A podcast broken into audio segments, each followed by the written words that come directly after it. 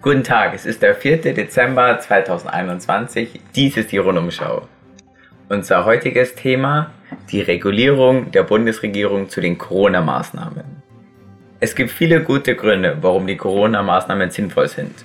Viele Todesfälle und auch die neue Variante bringt viele Leute ins Krankenhaus. Aber es werden auch kleine Randgruppen vergessen. Wir hier bei der Rundumschau wollen diese heute beleuchten. In diesem Fall laden wir Franzi Pickpocket ein, der erste Vorstand von der IG der Unfre unfreiwilligen Umverteilung. Willkommen im Studio. Vielen Dank für die Einladung. Ich finde es sehr wichtig, dass auch Randgruppen wie meine, die im Moment große Umsatzeinbußen erleiden, betrachtet werden. Genau. Dafür steht die Rundumschau und deshalb haben wir auch so viele Zuhörer, die uns gut finden. Fangen wir doch einfach mal mit Ihnen an. Für was steht denn der Verein? Wir sind die Vertretung der Diebe, Gauner und Halunken. Eine sehr wichtige Gruppe in unserer Gesellschaft, wie bestimmt alle von Ihnen wissen. Genau, also wahrscheinlich hatte jeder schon mal Kontakt mit Ihnen und im Namen steht ja auch unfreiwillige Umverteilung. Für was steht das denn genau? Das steht einfach dafür, dass unsere Leute vor allen Dingen reiche Leute beklauen und zum Beispiel in deren Häuser einbrechen und die Umverteilung dann stattfindet, weil das Geld dann an die Einbrecher gelangt und an die Diebe, an die Bankräuber, anstatt an die reiche Gesellschaft. Und das ist doch auch ein bisschen wie Robin Hood. Es ist doch auch teils fair, oder? Also praktisch, was der Staat nicht schafft, die Reichen werden immer reicher, die Ärmeren immer ärmer, nehmen sie für sich in die Hand und bringen praktisch die zwei Gesellschaften näher zusammen. Richtig. Die Armen beklauen die Reichen und werden reicher und die Reichen werden armer. Passt, und dann treffen sie sich in der Mitte.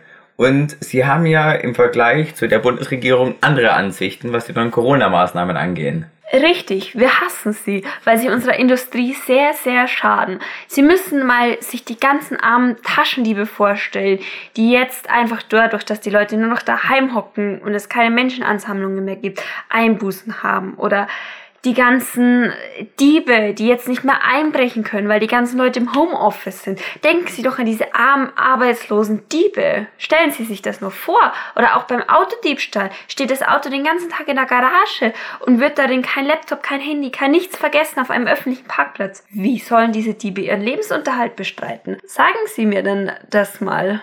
Aber wie muss ich mir das jetzt zum Beispiel beim Homeoffice vorstellen? Naja, ganz einfach. Normalerweise schlagen Diebe ja vorzugsweise im Winter zu, wenn die Arbeitnehmer bei der Arbeit sind. Zum Beispiel sagen wir jetzt mal, um halb fünf abends wird es dämmerig. Die Leute allerdings arbeiten bis fünf Uhr abends, kommen um sechs heim. Die Diebe nutzen dann diese ein bis zwei Stunden äh, in der Dämmerung, um einzubrechen. Und das ist eine perfekte Zeit. Aber jetzt passiert das Schlimmste. Die Leute sitzen im Homeoffice daheim. Also, was sollen diese Diebe machen? Wie sollen sie ihr Geld verdienen? Wo sollen sie einbrechen, wenn die Leute den ganzen Tag nur noch daheim hocken und von da aus arbeiten? Ja, es gibt ja auch andere Trends, die sich jetzt auch in monetären Überweisungen stattfinden. Zum Beispiel, dass viele Leute und Industrien wollen, dass man per Karte zahlt. Betrifft Sie denn das auch? Ja, definitiv. Ich verstehe, dass Corona ein Argument für bargeldloses Zahlen ist, weil natürlich ist es infektionstechnisch besser, aber für uns ist es schlecht. Ähm, stellen Sie sich zum Beispiel einen Taschendieb vor, der einen Geldbeutel klaut und dann ist da anstatt 200, 300, 400 Euro einfach nur eine Kreditkarte drin. Und bis der Dieb zu einem Bankautomaten kommt und die Karte einsetzen kann, ist die Karte bereits gesperrt. Was soll der Dieb machen? Das ist schrecklich. Es gibt ja neue Begrenzungen zum Beispiel, wenn neun Personen pro Landkreis auf die Intensivstation gehen, gibt es zum Beispiel keine Menschenmengen oder so mehr. Betrifft Sie denn das? Natürlich, wie gesagt, Taschendiebe haben es leicht in Menschenmengen und jetzt im Moment ist das nicht möglich. Oder genauso in Clubs. Das ist auch ein aktuelles Corona-Thema, wie Sie sicher wissen, oder? Natürlich, also Clubs werden geschlossen. Stimmt, da haben Sie auch recht. Da sind natürlich auch Menschenmengen in Clubs unterwegs. Genau, richtig. Und normalerweise ist es perfekt, irgendwelche betrunkenen Leuten im Club zu beklauen. Oder zum Beispiel, wenn Leute allein auf den Heimweg sind, kann man diese Leute auch einfacher beklauen, weil sie vielleicht angetrunken sind, alleine unterwegs sind. Et voilà, rennt man vorbei, reißt die Handtasche aus der Hand und schon hat man, ja, das Wochengehalt. Arbeiten Sie denn auch mit Hilfsmitteln, wie zum Beispiel K.O.-Tropfen? Ähm, kommt darauf an, also wir sind keine Vergewaltiger, das auf jeden Fall nicht.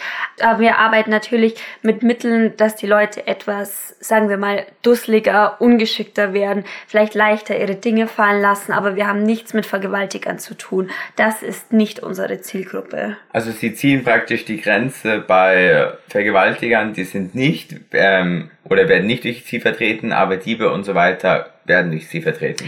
Genau, richtig. Alle Arten von Dieben, Banküberfällen, sonstiges, die einfach die Reichen beklauen und deswegen sich selbst, also die Armen, äh, reicher machen und gerecht das Geld teilen. Aber Vergewaltiger schaden ja jeden. Das heißt, sie gehören nicht zu uns. Der Webseite ist ja auch eine ihrer Argumente, dass sie sagen, die Personen sind versichert. Und es trifft vor allem die Versicherung. Können Sie dazu noch ein paar Worte sagen? Ja, natürlich. Die Versicherungen sind doch die ganz Reichen im System. Und indem die Diebe, auch wenn sie mal die Armen beklauen, sie beklauen, beklauen sie im Endeffekt die Versicherung, weil die Leute bekommen ja das Geld von der Versicherung meistens erstattet. Zum Beispiel nehmen wir eine Hausratsversicherung. Wenn ein Dieb eine teure Kette oder sonstigen Schmuck klaut, dann fällt es ja unter die Haushaltsversicherung. Ergo, die Diebe beklauen bloß die Versicherung und das System. Also schaden sie nicht Einzelnen wirklich, sondern einfach nur dem sozialen System, das eh schon ungerecht ist. Das heißt, im Endeffekt machen sie gar nichts Schlimmes. Fallen denn zum Beispiel auch Bankräuber oder so unter ihre IG? Ja, natürlich, weil Banken bekommen ja das Geld auch sofort erstattet. Und wenn ein Räuber eine Bank überfällt, bereichert er sich, seine Kumpanen, kann vielleicht seine Familie zum Überleben bewegen und die Banken bekommen ja das ganze Geld zurück. Außerdem, die Großbanken sind doch die größten Gauner. Es gibt eine schlechte Zinspolitik, sie beklauen eigentlich praktisch jeden, das Geld wird auf den Konten weniger. Das heißt, wir helfen doch eigentlich den Leuten, wenn wir ihnen das Geld eh klauen, dass auf den Konten so oder so weniger wird. Nur die Bank macht es subtil und lässt das Geld über die nächsten 20 Jahre weniger werden und wir machen das halt auf einem Streich dann klauen wir es halt anstatt die Banken. Macht doch keinen Unterschied. Also nehmen wir das Ganze wieder zurück zu den Corona-Regeln. Also man kann praktisch sagen, sie sind zusammenfassend gegen die Regeln.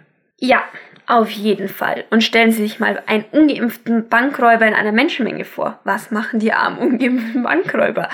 Was sollen sie machen? Sie gehen bankrott. Und vor allen Dingen, man sollte Menschenansammlungen wieder erlauben und auch Homeoffice verbieten.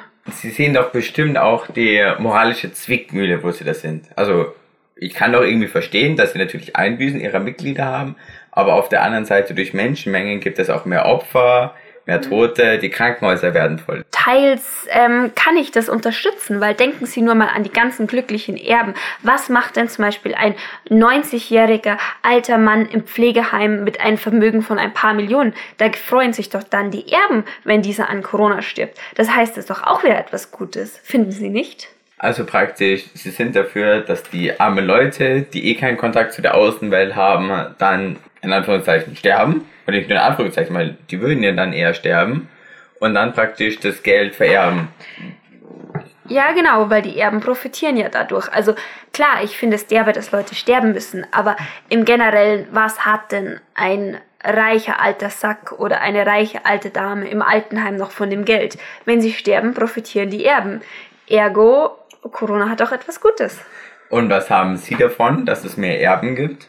Ähm, einfach, dass die Umverteilung ähm, fairer ist. Deswegen sind wir die IG und freiwillige Umverteilung. Also zusammenfassend kann man sagen, Sie sind gegen die Maßnahmen, weil es natürlich Ihren Mitgliedern schadet und dementsprechend auch der IG. Ja. Dann äh, danke ich Ihnen für dieses Interview. Vielen Dank für Ihre Einladung.